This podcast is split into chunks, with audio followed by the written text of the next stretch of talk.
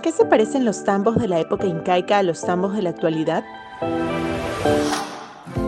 Hace muchos años existió un gran imperio llamado Tahuantinsuyo, también conocido como el Imperio Incaico, el cual estuvo conectado por el sistema de caminos Capacñam y por edificaciones a todo lo largo del territorio denominados tambos. La importancia de los tambos radicaba en que representaban al imperio en todos los Andes. Pero ¿cómo funcionaban? Los tambos eran recintos que servían para proveer comida y alojamiento a múltiples viajeros imperiales, como chasquis, soldados, mujeres de élite e incluso al Inca y a su séquito imperial.